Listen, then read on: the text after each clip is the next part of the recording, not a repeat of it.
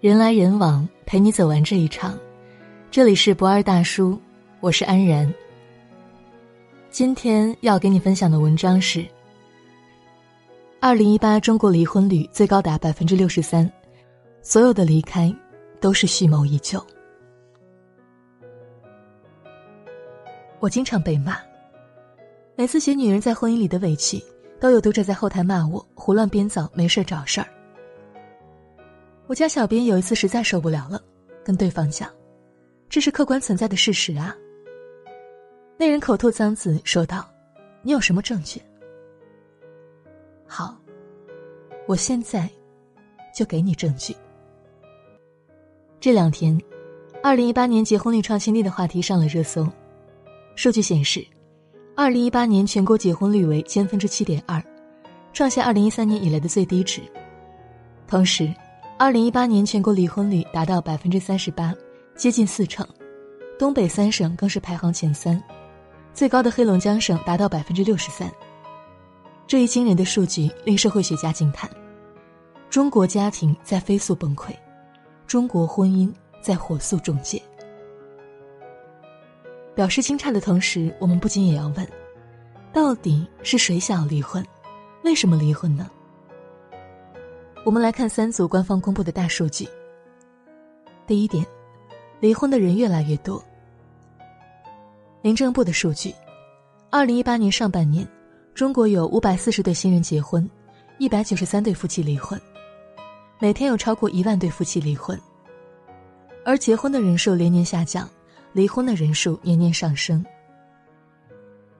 第二点，谁想离婚？最高人民法院的数据。二零一六年到二零一七年这两年，全国离婚案当中，百分之七十三点四是老婆要离婚，而且，百分之九十一的案件是一方坚持要离，另一方一脸懵。第三点，为什么离婚？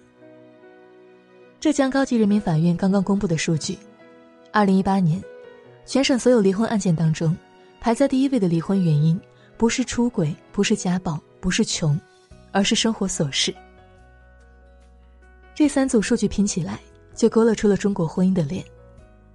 男人往往乐在其中，女人却经常感到不满，而越来越多女人在恼人的琐事当中耗尽热情，决定不再忍了。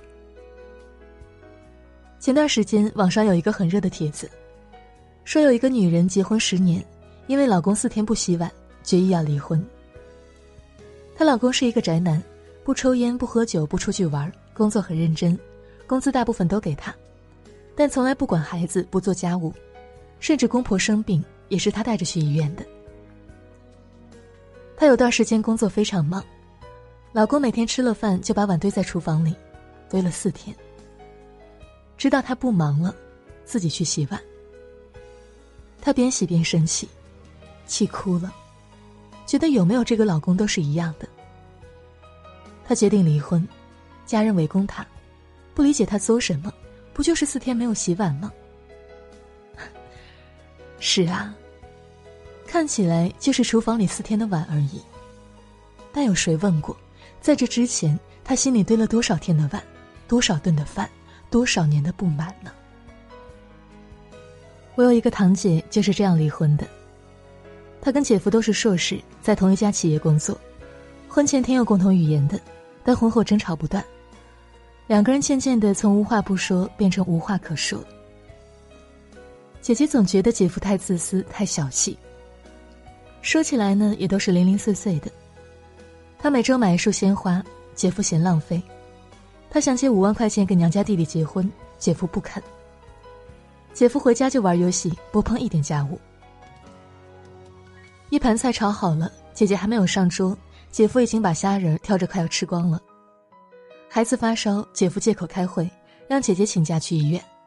其实他根本没有回。说起来没有一件大事儿，但还是爆发了。那天姐夫在玩游戏，姐姐拖地，拖到他那里的时候，他说：“你抬一下脚。”他没抬，他就拍一拍他的胳膊，说道：“你抬一下脚。”没想到，他正玩到激烈处。他一拍，他打输了，他当时就怒了，冲他大吼：“干嘛呀你碰我干嘛？怎么这么不长眼？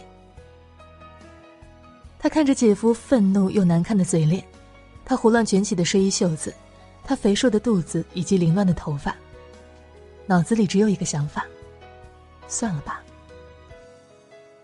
他没有说话，平静的拖完地，洗干净手，去小区的河边走了一圈，很快想清楚了，非离不可。第二天就跟姐夫谈了，姐夫没有当真，以为他耍脾气吓唬他。第三天，他把离婚协议写好了，让他签字。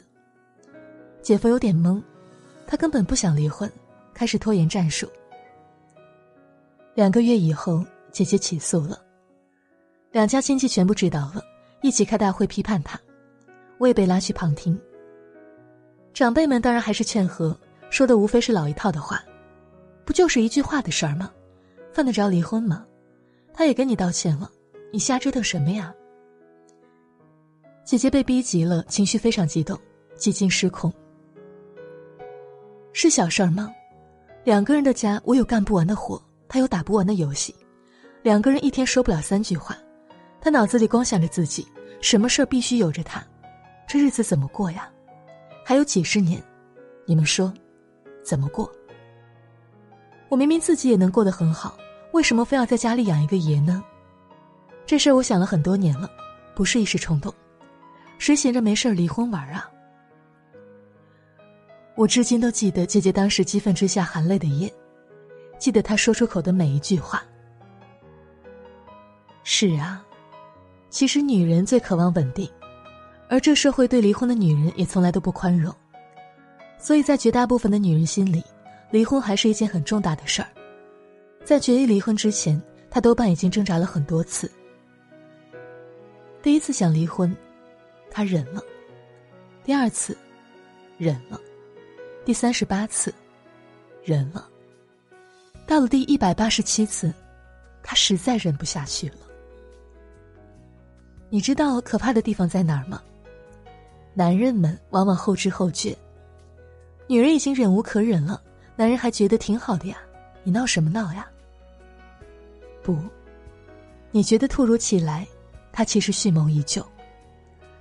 真正压倒婚姻的，从来不是最后那几个没有洗的碗，那几句说错的话，而是天长日久累积下来的不堪忍受的琐碎。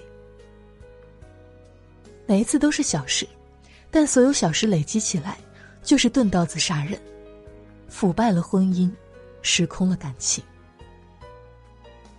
最后，这个家轰然倒塌。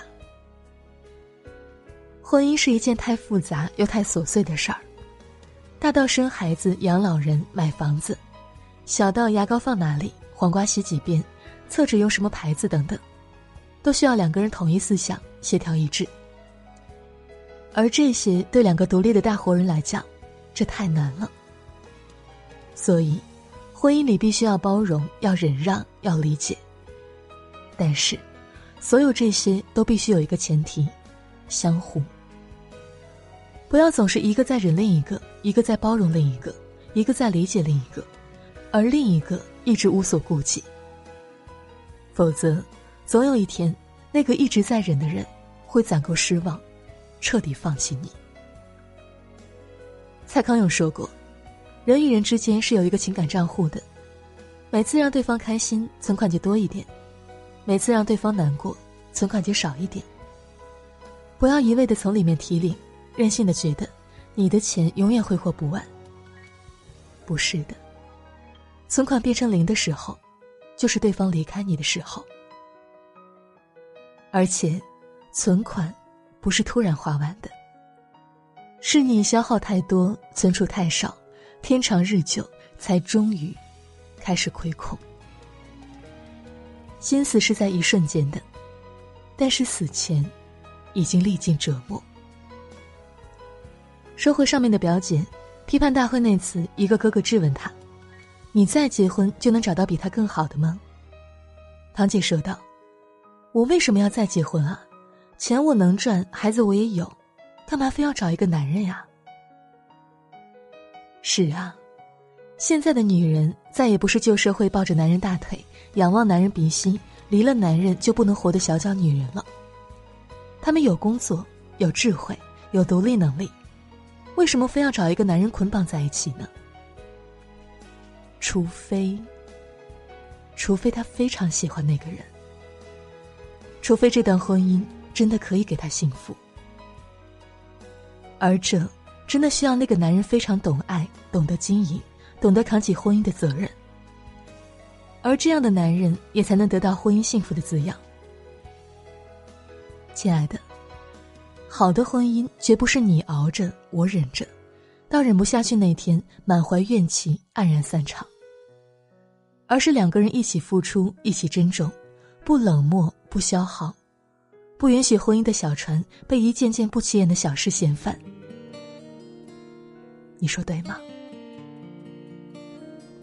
好了，今天的文章就分享到这里。人来人往，陪你走完这一场。我是安然，晚安。总在我家巷口和你分手。偶像剧一样，觉得我们就要发生些什么。总在回家时候不知所措，想再打电话给你，可是再见刚刚才说过，有一种想要拥抱你的冲动。着你的笑容，让你藏在怀中，直我每天的尽头。因为想一个人而寂寞，因为爱一个人而温柔，因为有一个梦而执着，因为等一个人而折磨，因为想一个人而解脱。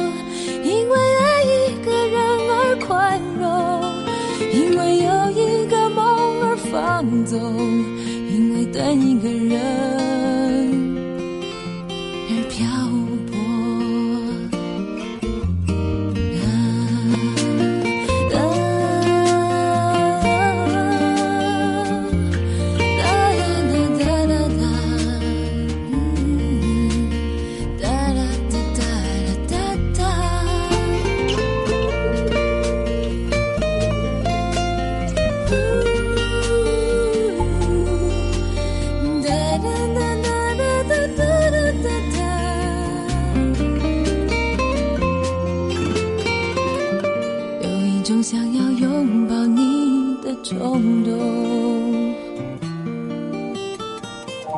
想静静看着你的笑容，让你藏在怀中，直到我每天的尽头。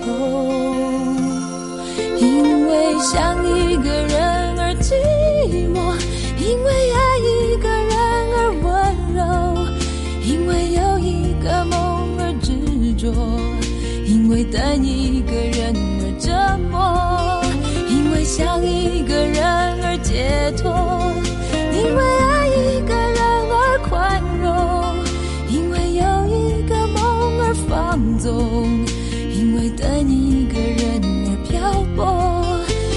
想一个人而寂寞，因为爱一个人而温柔。像夜的朦胧，你的深情难懂，我的世界因为你而不同。因为想一个人而解脱，因为爱一个人而宽容。像风的自由，你的深情。